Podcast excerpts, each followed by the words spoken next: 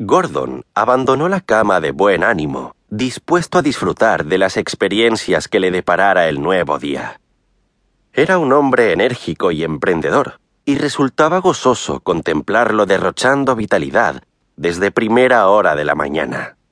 En apenas dos horas fue capaz de ducharse y arreglarse con exquisita elegancia, y antes de las doce ya estaba dispuesto para el desayuno.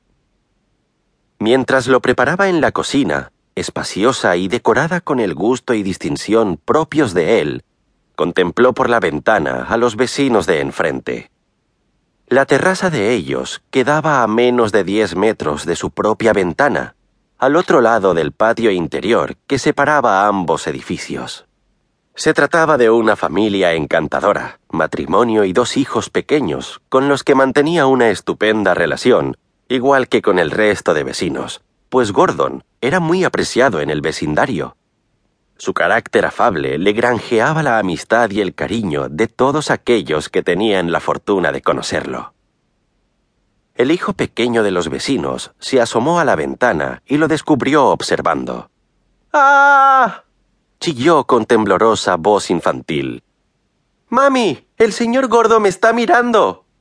Gordon sonrió ante la inocente confusión. La madre apareció en escena y se llevó apresuradamente al niño al interior de la vivienda, al tiempo que le dirigía una rápida mirada sin llegar a despegar los labios. Buenos días, querida vecina, dijo Gordon en un tono más que audible. La vecina no debió de oírlo porque no respondió a su amable saludo. Gordon ensanchó aún más su satisfecha sonrisa y continuó dedicándose a la laboriosa preparación que exigía su desayuno. Cuatro huevos fritos, varias lonchas de bacon churruscado y seis rebanadas de pan tostado con mantequilla y mermelada. Hay que confesar que, a pesar de haberse propuesto un desayuno ligero, por pura coquetería, no por necesidad, no pudo evitar alimentarse de forma más completa con unas gruesas rodajas de mortadela, su alimento de calidad favorito. El café, eso sí, lo tomó con leche semidesnatada.